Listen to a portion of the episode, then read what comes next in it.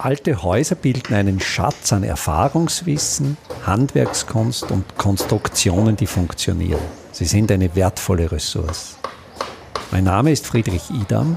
Ich bin Spezialist für historische Bauten und das ist mein Podcast. Gedanken zur Gewinnung von Baustoffen. Jetzt in der Corona-Krise zu Beginn der 2020er Jahre zeichnet sich ab, dass Baustoffe einfach nicht mehr so leicht verfügbar sind, wie das noch zu Ende des 20. Jahrhunderts, zu Beginn des 21. Jahrhunderts war. Globale Lieferketten beginnen abzureißen, Rohstoffe verknappen sich und da stellt sich natürlich die Frage, gibt es Alternativen? Und eine dieser Alternativen zur Baustoffgewinnung, da muss man gar nicht sehr lange zurückschauen. Da reicht es teilweise ein, ein Blick zurück in die Zeit nach dem Zweiten Weltkrieg, eine Zeit, wo eben auch Wirtschaftsgüter, Materialien knapp waren. Und immer in solchen Zeiten, wo nicht alles in jeder Form, in jeder Menge, ständig just in time verfügbar ist, da werden die Menschen kreativ. Da überlegt man sich, wie kann man alternativ etwas machen und das ist eben dieser Gedanke des Recyclings und es ist auch der Gedanke des Urban Mining. Das heißt, wenn wir in Altstoffsammelzentren schauen, was da alles in den Containern liegt, was da alles weggeworfen wird, da denke ich, steckt unglaublich spannendes Potenzial aus diesen weggeworfenen Dingen kreativ wieder neue Dinge ausführen zu können. Ich habe vor zwei Jahren an der HTL in Hallstatt ein Matura-Projekt betreut, wo zwei Absolventinnen sich den Gedanken gemacht haben, das Projekt hieß Möbel aus Müll und die Ausgangsüberlegung war die, dass eine der schwierigsten Müllfraktionen das Altholz ist. Was in diese Altholzcontainer geworfen wird, ist eben nicht nur reines Holz, das man ja relativ unproblematisch verfeuern könnte. In dieser Altholzfraktion landen natürlich auch beschichtete Holzplattenwerkstoffe, da liegen Holzverbundwerkstoffe, die kaum mehr zu trennen sind und die nur noch als Sondermüll thermisch entsorgt werden können. Das heißt, auch für die kommunalen Entsorger ist es das teuerste, dieses Altholz weiter zu verwerten. Und da war eben die Überlegung, wie kann man diese Altholzfraktion stofflich verwerten? Und diese beiden Absolventinnen haben sich Gedanken gemacht, einfach ein ganz, ganz einfaches Schnittmuster zu entwickeln.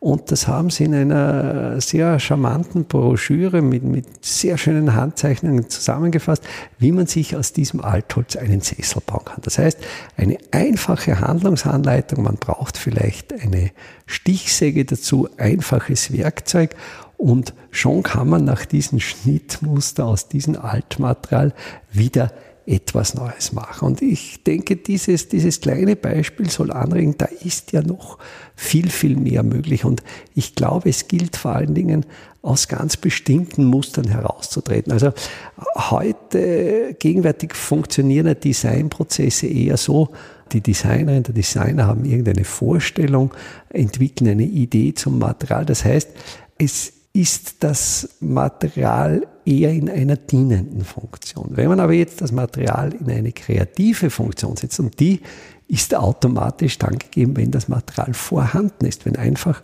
Material gegeben ist und es gibt keine Alternative dazu, es gibt eben nur dieses ganz bestimmte Material, diesen ganz bestimmten Teil und dann wird die Fantasie, die Kreativität gefordert, aus diesem Vorhandenen etwas zu entwickeln, dann tritt auf einmal der Werkstoff aus dieser dienenden Funktion heraus und wird eigentlich die bestimmende Form. Und dieser Gedanke ist aber jetzt nicht nur bei der Altstoffverwertung, der ist nicht nur beim Urban Mining. Dieser Prozess lässt sich viel, viel weiter zurückverfolgen. Es ist natürlich unsere Baukultur, unser baukulturelles Erbe fußt ja letztlich darauf, dass Material aus der Umgebung entnommen wurde. Wenn wir uns hier zum Beispiel in dieser Gebirgsregion von Hallstatt, wo ich lebe, diese ganz archaischen Bauformen, diese Almhütten anschauen, die bestehen ja nur aus Werkstoffen, die aus der unmittelbaren Umgebung entnommen wurden, aus Steinen, aus Holz, aus Moosen.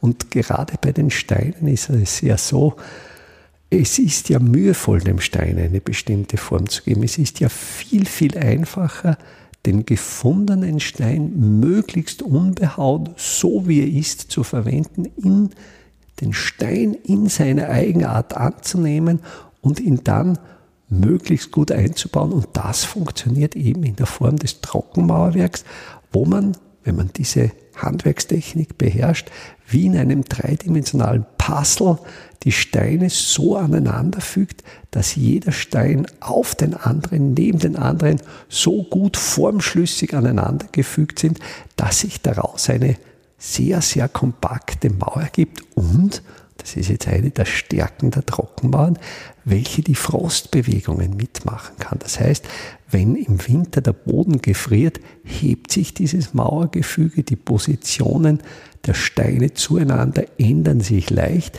aber das System fällt nicht auseinander. Und wenn sich dann im Frühjahr, im Sommer der Frost wieder löst, wenn der Frost aufgeht und das Mauerwerk wieder etwas nach unten zieht, bewegen sich die Steine wieder in diese ursprüngliche Position zueinander. Und es gibt am Dachstein-Hochplateau Trockensteinmauern, die als Absturzsicherungen fürs Vieh, als Weidegrenzen gemacht sind, die sind nachgewiesenermaßen frühmittelalterlich. Also die haben schon mehrere hundert Frost- und Tauperioden mitgemacht, ohne aus der Form zu geraten. Also das heißt hier diese Trockenmauer auch als Beispiel Material so zu verwenden, wie es ist, als das Gegebene anzunehmen. Oder auch das gewonnene Holz, natürlich mit minimaler Bearbeitung. Es geht ja nicht darum, dass man jetzt, wie es üblich ist in der industriellen Verarbeitung, dass man Holz mit möglichst viel Energie zerspannt, zerkleinert, in möglichst kleine Einheiten zerlegt und diese kleinen Einheiten dann homogenisiert neu zusammensetzt. Das ist energieintensiv, das ist klebstoffintensiv, ergibt letztlich Werkstoffe, die ja keine Individualität, keine Authentizität mehr besitzen. Umgekehrt, wenn ich in einer schwierigen Situation, wo mir unter Anführungszeichen nur Handwerkzeuge zur Verfügung stehen, einen Baumstamm bearbeite, dann überlege ich natürlich, dass ich mit einem Minimum an Arbeit ein Maximum an Effizienz erziele. Das heißt, wenn ich dann die Blockwand zusammenfüge, werde ich natürlich aus einem Baumstamm nicht Kanthölzer heraushacken, die an beiden Enden gleich dick sind, sondern da werde ich akzeptieren, dass es ein dickeres und ein dünneres Stammende gibt. Dann arbeite ich eher Hölzer heraus, die unterschiedlich hoch sind, schichte aber sie dann so aufeinander, dass dann jeweils ein dünneres auf ein dickeres Ende zu liegen kommt und dann letztlich auch wieder eine gerade Wand herauskommt. Also auch hier das Beispiel des kreativen Umgangs mit dem Vorhandenen und natürlich auch der nächste Gedanke zur Gewinnung der Baustoffe. Wenn ich die Baustoffe natürlich möglichst nahe aus der Umgebung entnehme, reduzieren sich die Transportwege und natürlich jede Reduktion der Transportwege ist natürlich auch eine Reduktion des, des Energieinputs, also auch natürlich vom ökologischen Standpunkt sinnvoll und natürlich dann auch von der Verfügbarkeit. Materialien wie Lehm, der ja lange Zeit als der arme Leute Baustoff galt, ein Baustoff, der als wertlos angesehen wurde, den man sich einfach aus der, so man das Glück hat, ein Lehmvorkommen zu haben, die ja gar nicht so selten sind, dass man sich eben das Material einfach aus der Umgebung entnimmt. Das ist natürlich ein völlig anderer Zugang als der gewohnte Zugang, dass man sich über Internet aus einem Katalog was bestellt und dann wird dieses ja, schon halbfertig Fabrikat just in time an die Baustelle geliefert und verarbeitet. Und ich glaube, da gilt es jetzt umzudenken und die Zeitumstände zwingen uns auch dazu. Es ist effizienter, es ist energieeffizienter und, das kommt jetzt, es ist überhaupt möglich, denn diese Baustoffe aus der Umgebung sind ständig verfügbar und das ganze System ist also noch ökologisch verträglich. Und ich denke, das sind viele Gründe, die dafür sprechen, eben Baustoffe aus der Umgebung zu entnehmen, sei es Naturbaustoffe, sei es Recyclingbaustoffe, sei es Baustoffe aus dem Urban Mining und, und das ist jetzt für mich ganz wesentlich, dann über den Baustoff gesteuert die Kreativität zu entwickeln und so Formen und Gestaltungen zu entwickeln, die definitiv materialgerecht sind. Einfache, aber schlaue Handwerkstechniken können Sie jetzt auch in der Praxis erlernen. Im Rahmen der Kulturhauptstadt Europas 2024 Bad Ischl bieten wir Ihnen im Salzkammergut heuer Workshops zu Arbeitstechniken der Simple Smart Buildings an.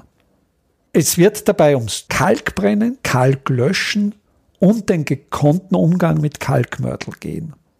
Sie lernen alte Kastenfenster wieder instand zu setzen und besuchen Häuser, die von ihren Besitzern renoviert worden sind. Zum Abschluss der Workshop-Reihe im Herbst 2024 können Sie von international renommierten Profis die Lehmbautechnik in Theorie und Praxis lernen. Wir würden uns freuen, wenn wir Sie für den einen oder auch für mehrere Workshops begeistern könnten. Alle Termine, den Workshop-Folder zum Download und den Link zur Anmeldung finden Sie auf der Startseite meiner Website www.idam.at.